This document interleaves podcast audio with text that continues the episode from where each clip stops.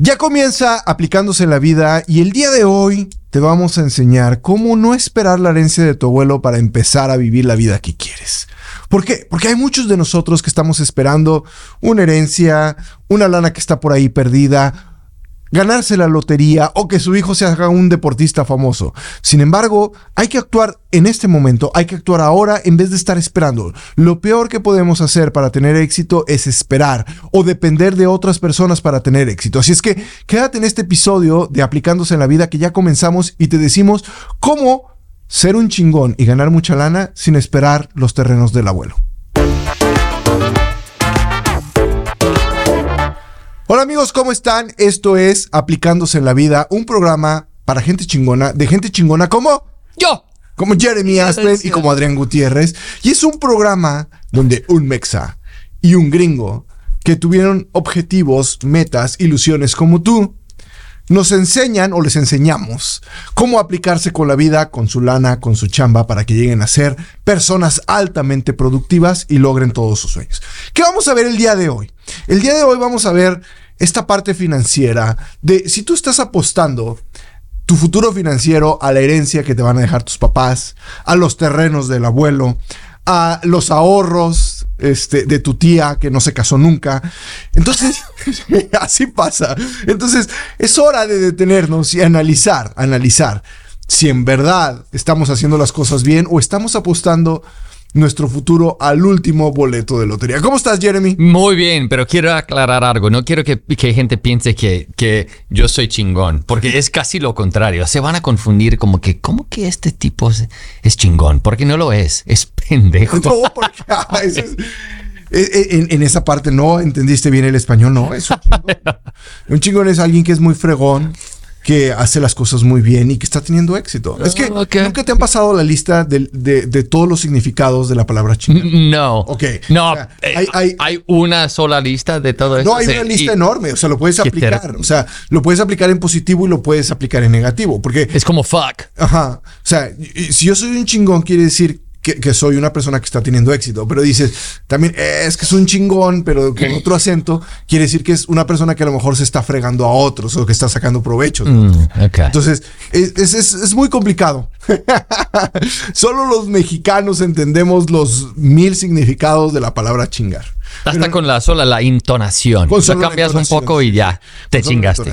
Pero, ¿tú a qué apostaste tu futuro financiero cuando tenías 20 años, 30 años? Uh, en mí mismo. En ti mismo. Yeah, porque no tenía yo padres que me iban a poder dar nada. De, no iba a heredar nada. Eh, y no, nunca tenía eso. No soy, no era yo de esos que tienen papás muy ricos y les dejan una cuenta con un chingo de dinero para, para cuando lleguen a los 18 o los 35 años reciben ese dinero como para... Fideicomiso se llama. ¿Cómo es? Fideicomiso, en español. Fideicomiso. Fideicomiso. Eso no tenemos, yo no tenía ese lujo, así que yo tenía que basarme en algo un poco más realista y no contaba yo con mucha gente que me iba a apoyar en esa época, así que yo me dediqué a invertir en mí mismo y lo he hecho todo, todo, toda mi vida y no voy a dejar de practicarlo porque de hecho yo creo que es la única manera de, de hacerlo. Porque lo que tú estabas mencionando, mencionando de heredar, porque si estás esperando a que tu abuelo muera, pues uno, qué malo, que, que, que, que quieres que tu abuelo se muera. Y que, tu, que tu, vida va a mejorar en cuanto muera tu abuelo. El pobrecito de él. O sea, más conviene que esté muerto él que, que vivo. Qué malo.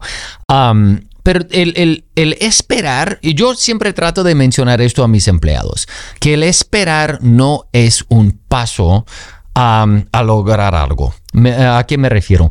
Por ejemplo, en el caso de que si estás haciendo una tarea y tienes que pasar, normalmente se hace por el pinche email. Mandas un email a tal y cual, te mando a vos un email y te, a, ti te estoy eh, eh, pidiendo que me entregues uh, un formulario para, hacerte para hacerme rico.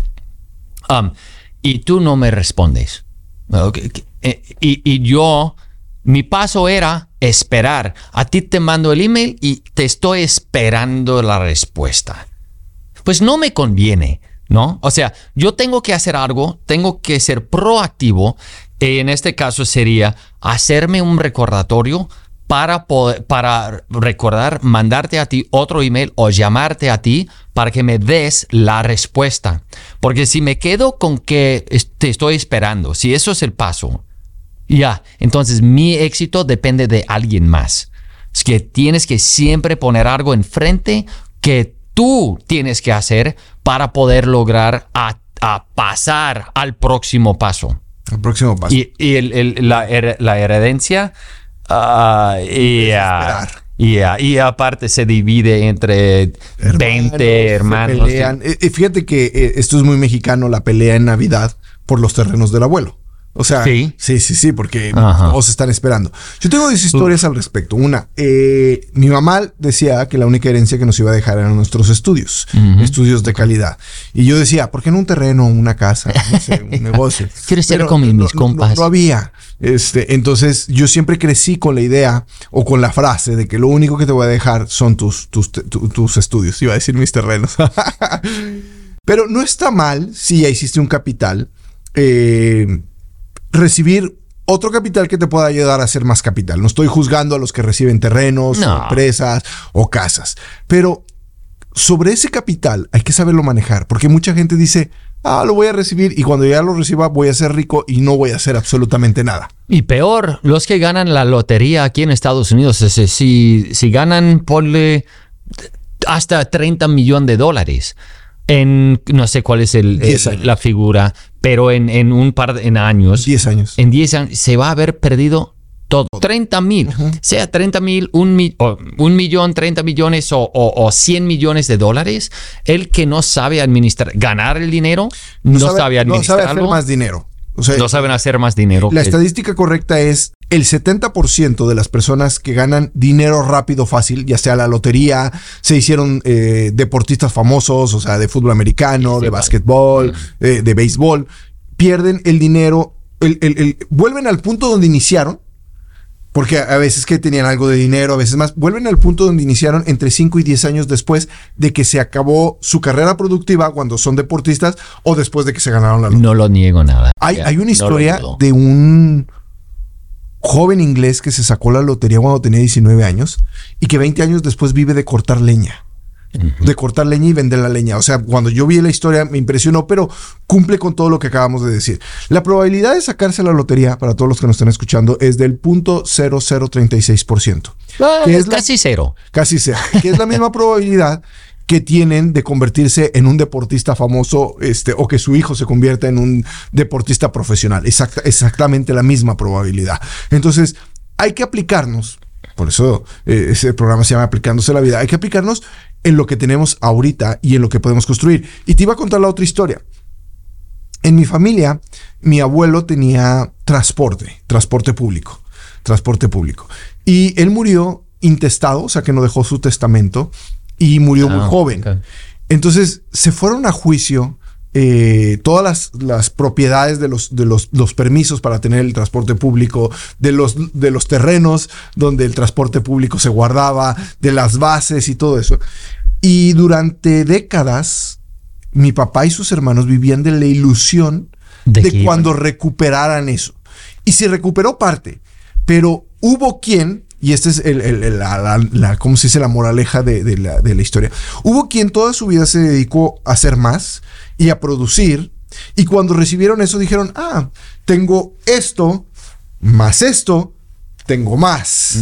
Y entonces sigo creciendo, pero nunca esperé y nunca dependió mi vida de cuando yo recibiera esto. Pero hubo otros que toda su vida vivían al día esperando que llegara eso algún día. Y cuando llegaron, fue tan poco que no les duró absolutamente nada. Mm, y eso pasa con mucha gente. Mucha gente va a recibir herencias y si están preparados para que esa eh, eh, herencia les produzca más ingresos, muy bien. Que les produzca más dinero, muy bien. ¿Por qué? Porque ya eran productivos desde antes. Pero si son el típico huevón que no hace absolutamente nada, que solo chupa sangre ahorita y chupa dinero de todos ahorita. Y que nada más está esperando a recibir la herencia porque cree que ya con eso se va a resolver su vida. No, en 10 años va a estar exactamente igual en el punto donde empezamos.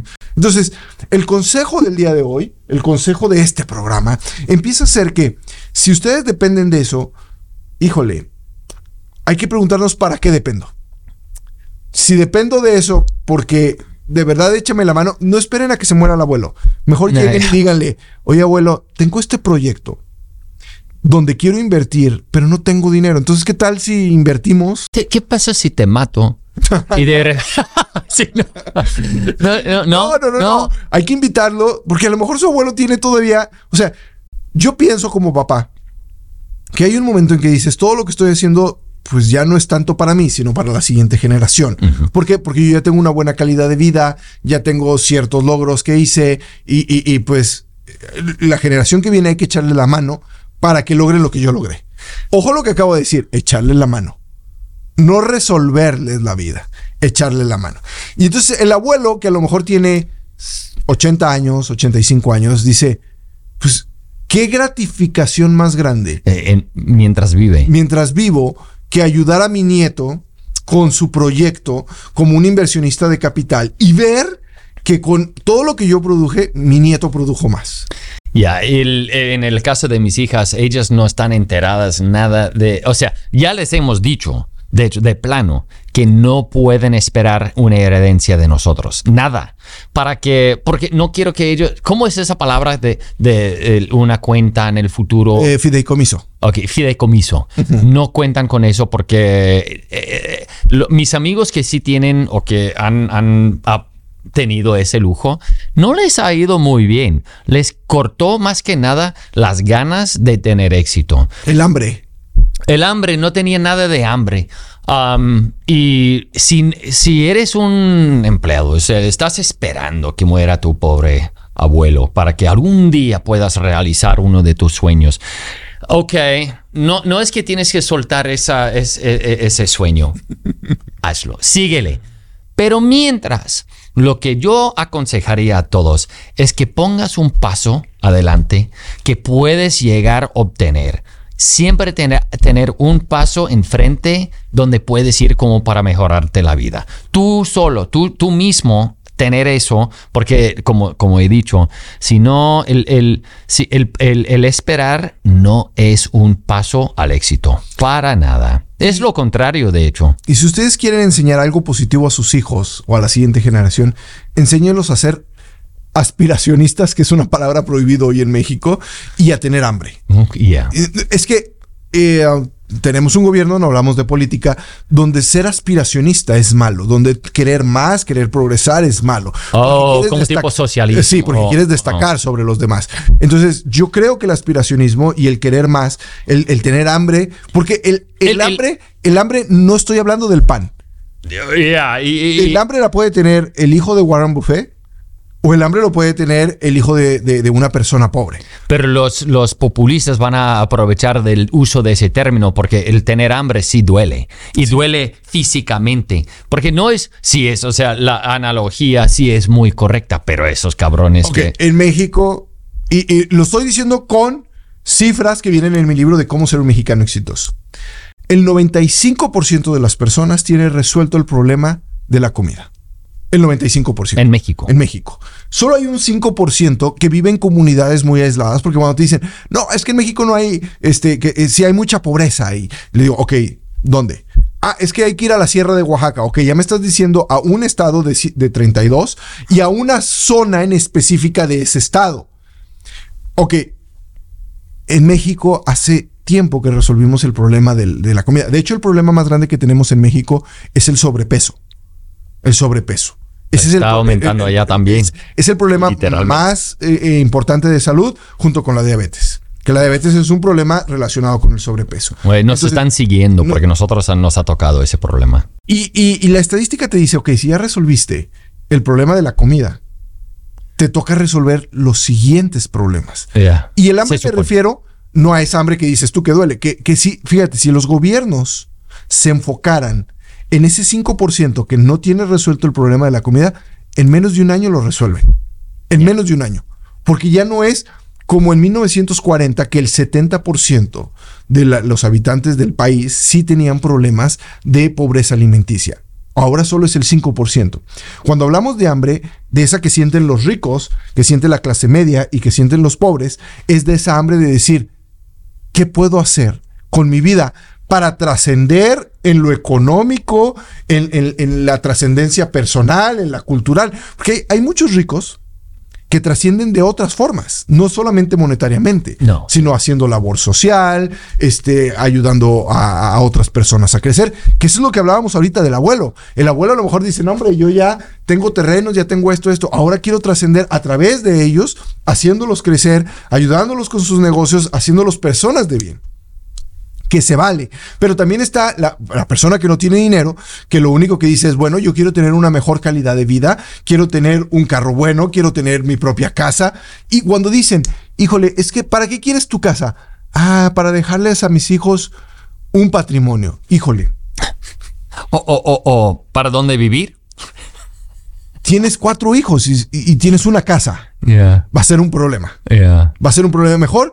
Ten tu casa para ti, para disfrutarla tú, porque te gustó, porque te la ganaste. Y ya cuando te mueras, este, que la vendan y que se la repartan en cuatro partes iguales. Tenemos un dicho, eh, no sé si es un dicho de aquí en Estados Unidos o nada más que usamos mi esposa y yo, pero es casa chica, vida grande.